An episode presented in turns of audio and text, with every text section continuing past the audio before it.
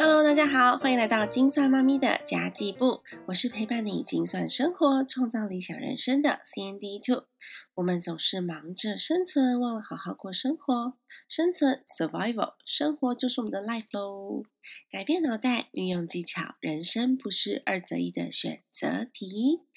今天 C N D Two 要来谈谈信用卡理财法哦，因为现在网络上面有非常多的人都会分享一些信用卡的优惠资讯，有有些什么现金回馈神卡、网购神卡，那个优惠啊，一次比一次还要厉害，什么旅游神卡、点数换机票，然后现金回馈多少趴，其实每一张卡片都有自己的优点，也有缺点。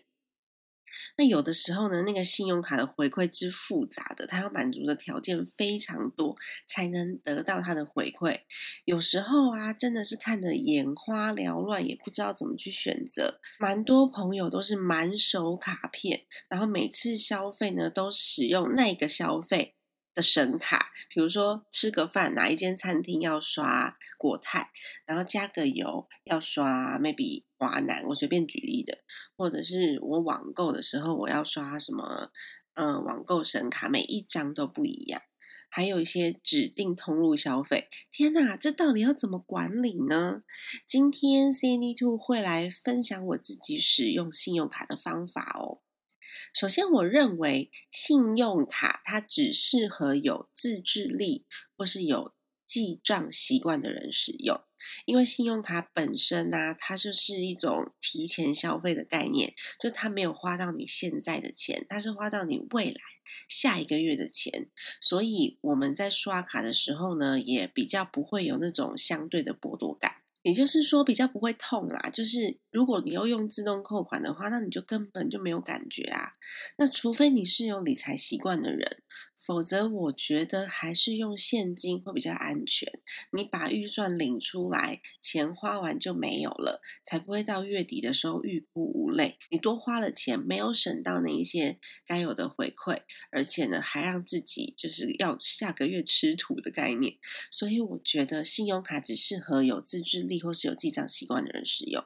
因为 C N D Two 已经记账蛮久一段时间了，我自己有形成一种习惯，现在我就会比较懒惰。我就没有每一笔记，因为我已经知道我大概的消费习惯了。只要预算没有超支，然后信用卡可以简单管理。有时候我是蛮偷懒的，但是这不适合于新手哦。因为如果是新手的话，你这样偷懒，有可能你就控制不了自己的支出喽。好的，那我现在来分享一下我自己的方法。我之前有分享过，每个家庭如果你不想分那么细的话，因为其实你要真的要细分专款专用，可以分到非常非常细嘛。那如果不想分那么细的话，有四个账户是很重要的：生活支出、紧急预备金、投资跟长期储蓄四个账户。后面这三个账户都不会有信用卡支出。紧急预备金你不会常常动用嘛？投资基金有的时候。你也不会常常进进出出，然后你要进进出出也不是用到信用卡，都是长期储蓄。当然也是，所以呢，唯一会用到信用卡的只有日常支出。那日常支出我们应该怎么样简单管理呢？我自己日常支出就有三个账户，这就是刚刚我讲的。如果家庭不想分那么细的话，你总共可以有四个账户。但是四个账户底下，你可不可以依照自己的消费习惯或是使用习惯再来细分呢？其实是可以的。我自己日常惯用的账户有三个，那信用卡也是三张。没有特殊目的，我也不会去为了那个优惠特地申请非常多的卡片，因为我认为管理这么多的账户跟卡片的时间成本太高了。哪一张卡刷到多少就要停手，哪一张卡是网购用，哪一张是国外消费，这些通通都不是我最主要的考量。我使用信用卡的选择很简单，只要是现金回馈卡，然后呢，它的呃刷卡的。回馈金基本上高于两趴，我就觉得还不错。那有的时候低于两趴，我也就无所谓，因为差一点点。然后我我每个月刷卡金额其实没有到很高。我自己思考是这样的：假设我每个月刷卡消费超过三万，两趴就是四百块。那我自己的消费有分成家用支出、自己的支出，跟我现在做自媒体的投资支出。那我的家庭信用卡目前用的是 Richard 的飞狗卡跟黑狗卡都可以啦，因为它是扣同一个账户啦。然后因为我每个月的呃固定支出呢，家庭。账户是专款专用的，所以只要是跟家庭相关的支出、跟小孩有关的这些生活开销，就是用这张卡片了。呃，水电费啊，自动扣缴啊，买菜的钱、小朋友的尿布、奶粉、学费，通通都是这一张卡片。我们夫妻两个人呢，一个人是正卡，一个人是副卡，这样子一来。账户很透明，而且目前你绑定用 Richard 的账户自动扣款是一点五趴，那是因为我们使用台新这个账户跟这个卡片的时间非常非常的早，在那个时代，其实。台新的优惠是最好的，界面也是最方便的，一直到今天为止，我都认为台新的界面是最最最方便。它最近又有一个新功能是可以做子账户，我觉得非常厉害。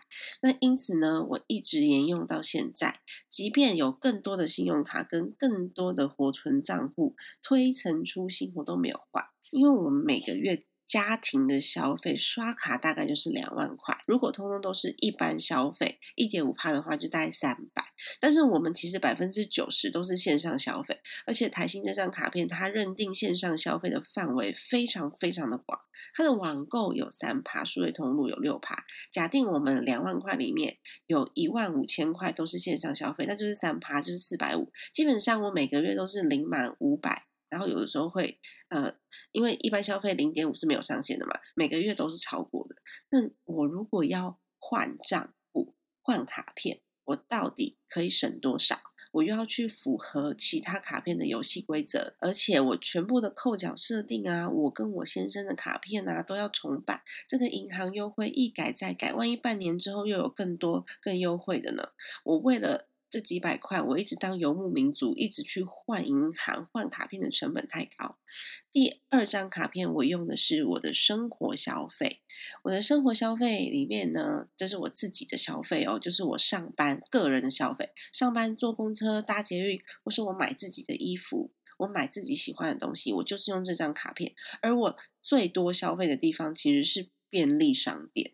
所以我选择的是联邦赖点卡，因为我很频繁的在使用 Line Pay，所以 Line Pay 的点数对我来说是相当方便的。那如果你没有使用 Line Pay 的话，也许你可以换另外一个卡片来使用。目前如果你用 Line Pay Money 去缴费的话，就有四趴。那我这个账户每个月的消费大概就是三千左右，三千的四趴就是一百二十块，我觉得也还蛮好的啦。那第三个就是。我精算妈咪这个频道，我买麦克风，或是我去进修自媒体的课程，我买书来看，或者是我粉丝团之后如果我要下广告等等的，我都会用这个账户。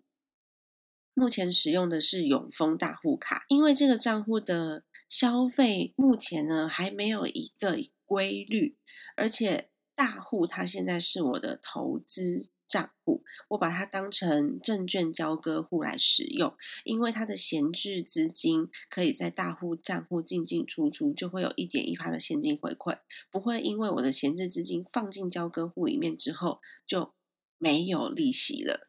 所以呢，这个永丰呢，我其实有两个账户，永丰一般银行的账户，我就是拿来消费用的。它的数位账户大户，我就是拿来存钱或者是当成证券交割户用的，是两个不一样的账号哦。一个是你要在网络上面开户，一个是你要去现场开户的。这两个不同的账号也是可以专款专用的管理，虽然它是同一间银行。那以上呢，就是我用的三张信用卡，然后三个对应的账户。第一个是我的家庭消费，第二个是我个人的生活消费，第三是我自己金双妈咪 C D Two 要用的东西。大概是就是这三个。那它的卡片是不是现在世界上最好的？我这样子分配方式是不是最得当的？这个呢，其实呢要看你自己的消费模式跟消费习惯来决定。有的人常常网络购物啊，有的人常常去旅游啊，有的人会用 Line Pay，有的人不用。所以你要选出最适合你的信用卡，然后就固定下来。如果优惠真的缩水太多，跟别家银行差异太大的时候，你就要一次全部搬家。假设我的家庭账户银行跟我的信用卡变差了，别人都六趴，它只有两趴，这时候呢，我就会把我的账户关掉，直接换到那个六趴的 B 银行，所有的自动扣缴信用卡全部重办，然后呢，这个账户还是专款专用，只是换了一间银行而已。但如果它的优惠并没有差异大到我需要搬家的话，我就不会就是大刀阔斧的去做这样子的一个事情，不然的话会累死自己哦。因为银行优惠有时候常常变来变去啊。我认为啊，不要满手卡片，因为你会搞不清楚自己到底刷了多少钱。那有的时候呢，我们省不了多少钱。但是只要有一张卡片迟缴，就会影响到自己的信用平等。信用平等会影响到什么？你将来的银行贷款，如果你要买房子的房贷、买车子的车贷，或者是你临时周转不过来，你需要信贷。哇，你如果说卡片迟缴了，你一查，哎，我分数怎么那么低？你的利息会变高，贷款额度会变低。如果再更严重一点的话，你会贷不下来。那还有另外一个原因是，我这么多张卡片每个月都要缴，我不知道我什么时间要缴哪一张卡片，万一迟缴了，你还会有滞纳金，你缴一次的罚金，你就通通把这些优惠都缴回去了，我认为不太值得。还有几个小 paper 是我自己是会使用自动扣缴的，就是我每一间数位银行都会搭配那个银行的卡片。来缴费，我才不会忘记。周期性要付的钱都是用自动扣缴的，比如说水电费啊，然后嗯，还有一些保险费，这些是周期性每个月都要缴的，就用自动扣缴，才不会忘记缴费。但这部分呢，你也要定期的去检视哦，否则自动扣缴很容易缴到忘记。例如你缴了半年的健身房都没有去，或者是你订阅制的东西太多。现在每个 YouTube 频道不是都会说啊，订阅我的会员，然后你每个月一杯咖啡的钱。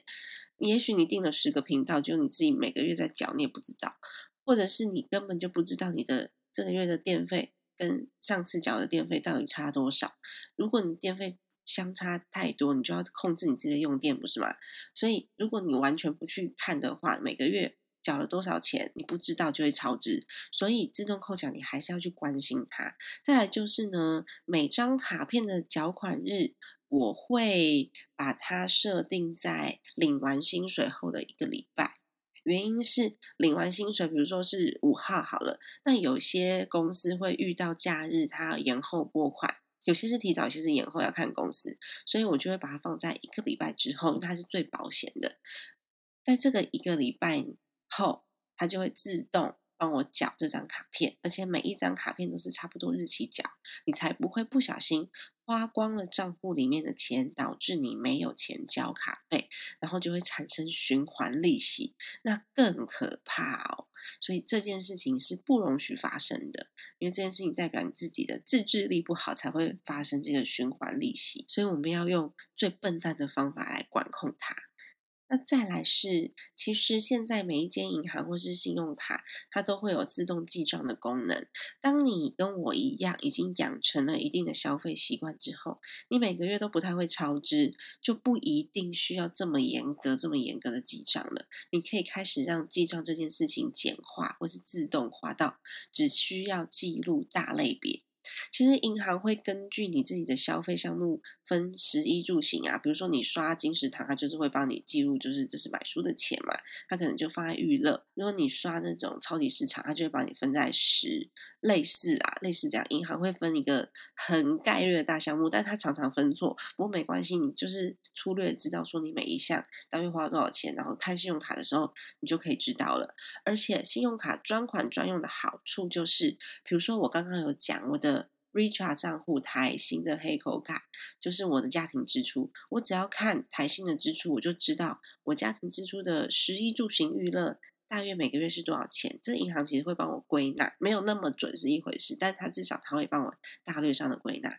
那我只要看了联邦赖点卡联邦的账户，我把它拉出来看，我就知道这是我私人的食衣住行娱乐。那永丰的我就可以知道是我进修用的，或者是我在。公式上面使用的，到了月底呢，你刚刚有讲嘛，银行只是记录很概略的大类别，所以到了月底。我还是会跟我自己做的那一张家庭财务检查表一起核对，就可以节省掉更多你记账的时间喽。不知道这个方法是不是让大家能够适用？我跟大家复习一下哦。我觉得银行的卡片也是要专款专用的，不要说哪一张优惠就办哪一张。然后我自己的生活消费有分三个部分，一个是家庭的部分。一个是我自己的消费，一个是我现在公司或是副业或是进修在使用的，千万不要满手卡片，不要去缴到循环利息跟滞纳金，也不要去影响到自己的信用平等。我自己使用信用卡的小 paper 是。第一点呢，我会使用自动扣缴，才不会让自己忘记缴费。那第二点是，每张卡片缴款日期会设定在我领完薪水的一周后，然后自动扣款，不要忘记缴钱。第三点呢，是我会使用银行信用卡的自动记账功能。如果说你已经养成习惯之后，你就不需要一笔一笔非常严格的记账了。然后到月底之后呢，一定要跟自己的家庭财务检查表一起核对，才不会因为太自动，所以呢导致每个月超支，然后消费习惯不稳定。然后让自己的账户又失控了。我刚刚讲的这三张卡片，还有我自己办数位账户的这个讯息，我会留在资讯卡内。我刚刚讲的我自己使用的三张卡片跟三个账户，第一个是 Richa，然后呢，它是搭配 PayGo 卡跟 FayGo 卡，我会把办卡连接跟申办账户的连接都放在底下。提供大家来做比较简单的开户。那第二呢，是我使用的是联邦的赖点卡，还有联邦的数位账户。它现在目前，嗯，你只要是十万块以下都是两个 percent。但是它很好用的原因，是因为我常常使用 Line Pay，所以呢，它对我来说是好用的。虽然它只有前面的十万块是两趴的现金回馈。但是呢，因为它是我自己每个月的消费账户，我的消费账户不会超过十万，所以大致上就是这个金额，对我来说是没有问题。那第三个就是永丰的大户，大户我是用来做我自己进修或是我自己自媒体的消费的，还有我的。呃，证券交割户的闲置资金放的地方，我也会把链接放在下面，让大家可以简单的连接去申办。如果你觉得这些账户啊，不是你现在的消费习惯、消费模式适合使用的，你就要去选出最适合你的那一张卡片，跟最适合你的那个账户哦。因为每个人的习惯不太一样嘛，我刚刚其实有一再强调到，所以呢。我不会去强力的推荐或是强力的引导你，因为你必须要自己思考完之后，你才知道什么东西适合你自己哦。以上就是今天的内容啦。如果你喜欢 C P 兔的频道，也请你记得留下一个五星好评。然后呢，要加入我的 Facebook，我的 Facebook 是金算妈咪山迪兔，只要打上这几个字就可以找到喽。还有我正在把它炸掉重练的 Instagram，它是 Sandy Two Family S A N D Y 二 F A M I L Y，让 C N U 在空中陪伴你，透过家庭理财打造幸福的家。我们下一集再见喽，拜拜。